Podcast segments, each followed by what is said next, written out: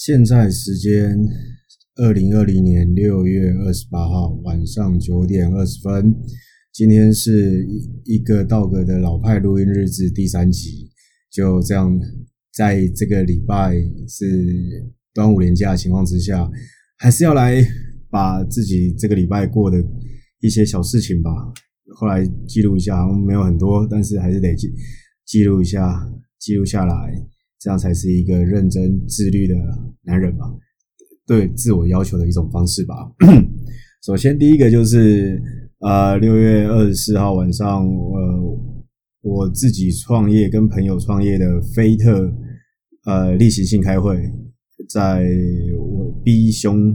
B B 老板那边他家那边开会，然后飞特这个公司是我算第二次创业吧。呃，第一次是跟之前的 A 小姐一起共同创业，然后来销售呃家里的花布包。然后这一次的创业就是呃把之前的资源，在 GE 的资源也好，或者在现在资源，或者之前在一区红德国都在一些外商的资源，拿来做工业设备的呃销售跟贩卖这样子。然后不管是 B 兄弟，或者是那个 B 老板，或者是 I I 兄弟。然后我们三个都是之前认识，从二零一二年四月二十号认识到现在的一个呃职职涯上的朋友。那因为大家都还年轻嘛，所以就觉得好像该做一些事情，然后就兜一兜，就从二零一八年到现在成立了一年多，快两年的时间。然后每个礼拜、两个礼拜一次，甚至一个礼拜一次的固定性开会，不管有案子没案子，持续在跑。我觉得这个经验是蛮蛮不错的，因为三个虽然说都有正职，但是大家都是为了一件事情继续往前走、往前努力，不管大或小，真的是不管大或小，或有没有更好的前景、更好的未来，但是就是呃固定下来，然后好好的。呃，不问这个利益到底回馈多大，或者是说，呃，未来发展性如何，就是做而已。然后我们三个人从二零一八一呃五六月开始筹划，到二零一八年底成立公司，去年一整年算第一个完整年度就已经有盈余，大概六七十万。然后每一个股东还可以最近才分红，一个人四万块五万块这样子。然后真的第一次三个人拿到这个钱的时候，其实都蛮爽的。然后还计划说，假设二零二零年最后的净利有到达两百万的话，就是出国旅游嘛，员工旅游。然后达到一百万的话，至少台湾岛内还可以玩个两天一夜或三天两两夜的那个员工旅游。我觉得这个可以一大家一起为了一件事情，然后共同认真奋斗，不问不问太多的利益多寡。然后未来的发展性，但是就是闷着头去做这件事情，那大家呃这种感觉还蛮棒的。然后是一个，就真的不是为了说啊一定要赚大钱，呃也不能这么说，我们还是得赚钱，就是为了一个成就感也好，或实现自己的一个梦想，呃大家一起奋斗的概念过程，我觉得。这个比一般的只是为了赚钱，然后去计算得失，或计算说啊这个案子太小没得赚，或者是说一定要这个案子要赚几万几万几万这样子的状况之下，我反而觉得跟呃两位伙伴一起工作的感觉，跟大家为了这件事情投入，然后互相的成长跟互相的付出这件事情，这就是为什么我们虽然说这个 business 没有很大。呃，当然对比自己的正职来讲，根本没什么在赚钱，但是大家还是愿意的，一个礼拜或两个礼拜出来见一次面，然后在群组上继续发言，然后在呃这件事继续投入下去，已经快两年的时间了，然后还是不停歇做这件事情，我觉得还蛮棒的。然后希望，虽然说大家都说合伙嘛，都有蛮大的危险，但是我觉得不做过总会知道的，不不付出怎么？呃，人生嘛，总是要走这一趟的。而且经历过了之前跟 A 小姐创立的台萨，到现在的飞特，我觉得人都是跟不同的人合作，有不同的趣味，然后不同趣味产生不一样的成就感。我觉得这个还蛮棒的。而且飞特这件事情，呃，大家销售的方式跟管道也好，或者产品也好，都是基于自己的资源跟自己的能力来创造的。我觉得这个感觉又更棒了。这个感觉就是大家，呃，就是那个感觉就是共同的一群朋友为了一件事情，呃，完成的过程。我觉得这个这件事这样子的过程，这样带来带来的感受，远远来的比啊、我们一年分到才分个四五万块的股东红利来的有价值，跟来的充实感。所以我觉得在呃五月呃六月二十号晚上的时候，大家开会的时候，我觉得还蛮不错的，真的那种感觉，就怎么讲，就还蛮有积极性的这件事情。所以我觉得还呃不管怎么样，这件事情还是可以继续维持下去，希望可以维持下去这样子。然后再再来就是这个礼拜最大呃也不是最大，就是最最有。最正常的就是大家都是放假嘛，四天连假就是端午连假。那跟前几天跟女朋友 T 小姐已经聊很聊有有一次聊起来，就是说这种廉价我已经好久好久没有趁着廉价跟人家人挤人了，大概一两年两三年的时间我们都没有廉价出出去玩或干嘛，我们都挑着平日，因为工作性质关系嘛，所以。廉价出去都觉得会被他坑钱，不管是住宿费也好啊，或者是那个吃的啊，干嘛，那个价格都飙涨得很快。然后又对比说，跟之前疫情来的时候，那个的住宿费根本是三分之呃两倍的在涨吧，两倍三倍的在涨，那太夸张了。虽然有一席啊，就是整个经济已经开始有点恢复状况了。那当然，一杯就是接下来的旅游好像没有什么呃，出去玩好像没有什么好好的那个什么价价格价位，大家能继续消费这样子，这是蛮可惜的事情。但是连放四天，连放四天最大的对我这一次连假最大的感受就是，呃，在六呃某一天晚上吧，你第一天还第二天晚上的时候，呃，应该说是第二天晚上。因为难得一个人在家里小房间，然后自己放着音乐，然后喝个咖啡，然后看了一整晚的书，是真的实体书。这件事情已经很久很久没做这件事情了，就是好好坐着，好好看着书，然后可以花一整个晚上静下心来，沉入这个书的世界里面。我觉得真的呃蛮爽的，尤其在现在这个时间呃这个时代。大家被 Facebook 也好，或 PTT，或者是这种影集，或者是简讯，或者是 Line 这种讯息打断的机会实在是太高了。然后就是 Instagram 这种呃只有图片没有文字，然后很快速的去看、去吸收也好，或者去片段的了解这些知识，而不能就是在脚步很匆忙、很匆忙、很匆忙中，呃一直在消化也好、吸收也好这些的。资讯，那很久很久，大概我猜两三年吧，没有好好的一个晚上，可以很放松的心情，很平静的去看着一本书。虽然说看书，我我那天晚呃今天呃六月二十六号的六月二十六号晚上看的书是啊拉美西斯埃及的法王的一个那种历史小说。不是什么特别的，但是就这个小说。但是我觉得那个晚上从八点多吧，把音乐 set 好，把那个咖啡准备好，然后就好好的去看这本书。我觉得整个晚上从八点多九点多看到十一二点，这个过程是非心灵上、心灵上、情绪上是非常非常非常的平静。我觉得很难得可以这么稳定的去做一件事情。没有什么其他的外物也好，或者是其他的情绪进来，就投入在书里面，这种感觉真的，呃，花了三四个小时说，三四个三四个小时好好看一本书的机会，真的少之又少。所以在前天好好把这件事做完之后，我觉得人是人的情绪上面也好，呃，或者是心情上面，我觉得会来得更平静一点。然后呢，就。也会比较开阔，心情上也会比较开阔，比较不会那么烦躁、暴躁，然后很不稳定这样子。那这个看书这件事情，其实难怪人家老人呃不是老人，古代人说得好，就是一日不读书，呃呃三日不读书，面目可憎嘛。那我觉得要慢慢的、慢慢的，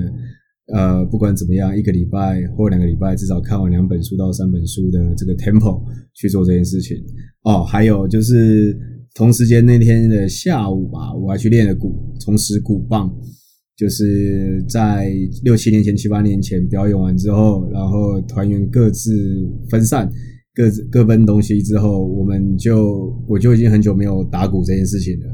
那其实打鼓真的也是一种生活上的调调味品也好，或者打打鼓的当下，其实很投入的情况之下，让你的情绪也可以得到一个很好的抒发。然后再看书，就觉得这个那那整个下午到晚上非常的非常的爽，就是爽，就是可以活在自己的世界里面，活得非常开心，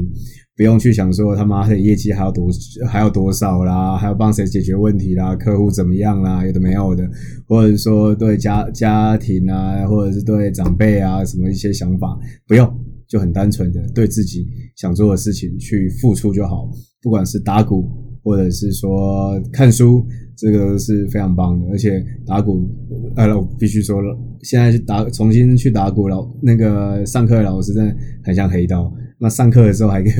给我吃吃槟榔，然后边吃槟榔，然后边教打鼓。但是从某角度，他这个人讲话也是蛮憨的，也蛮有趣的。那就是我想表达的是，重新拿来今天啊，六月二十六号。那一天下午打完鼓，专注的打完鼓，上完课，然后回到家之后，好好的放个音乐，喝个咖啡，然后好好的看一本书。整个过程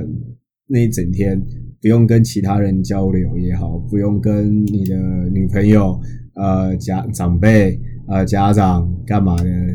还有客户、呃上班的同事、老板都不用，就是好好对自己说话。对自己在自己的世界里面生活，我觉得这个这件事情非常非常非常非常非常非常棒，真的。偶尔来一次，大概一两个月来一次这种这样的生活，就觉得整个情绪就会非常非常的好。假如更可以的话，就是每个就像我现在在做的事情，每个礼拜日晚上，好好找个一个小时，好好录个音，记录自己的人生，记录自己的规划也好，或自己发生的事情。然后呢，礼拜天晚上可以好好的沉淀一下，对自己这个礼拜做了什么事，然后呢，下个礼拜可能会发生什么事，做好好的安排。我觉得从某角度就是对自己接下来的呃面对事情的情绪上面，或者是呃心情的波动，会更来的稳定，更不会那么大的影响。我觉得这个也是一种很好的。呃，不能说成长吧，这也没什么好成长，就是很好的整理自己的过沉淀自己的过程。然后呢，哦，对，再最后一件事情就是，呃，J 小姐，一个上海的 J 小姐，分手了之后呢，打电话给我，哭诉她难过的心情。我只能说。呃，个我我我的个性有办法让很多的女性朋友变成我的好朋友，然后呢，就开始跟我哭诉她跟她男朋友也好，或者跟她老公也好，或者是跟自己的的这种情绪上过不去的地方，都会跟我哭诉，然后哭得乱七八糟也好，或者是讲别人的好或坏也好，都有。我觉得这就是啊，我们的基因德吧，基因德。这个 J 小姐呢，是我啊、因为工作上认识的，呃，一个大概三十出头的女生，然后很有能力，工作上很有能力，然后外表也还可以，然后呢，但是因为工作很有能力，然后年纪轻轻的，就是一个一两亿人民币的公司的副总了。那看见的世面也广，看的世界也多，所以呢，看男生的标准也就高了。那好不容易交到一个男朋友之后，过了一两年，呃，因为种种关系还是分手了，最近才分手的。然后呢，因为她是用情非常深的女生，所以呢，就分手之后这一个多礼拜吧，感觉出来一直走不出来，走不出那个情绪里面来。然后在这几天度假的过程中，他真的受不了没人可以聊天的情况之下，打电话给我，哭给我看。虽然说这不是我第一次遇到，但是我觉得我我的反应永远都是这样，就是在别人难过的时候，我很难去安慰对方也好，或者去倾听也好，都会尽量以搞笑的方式，或者说笑话的方式去缓和他的情绪。那这个就是我一贯的我自己个人的，就是。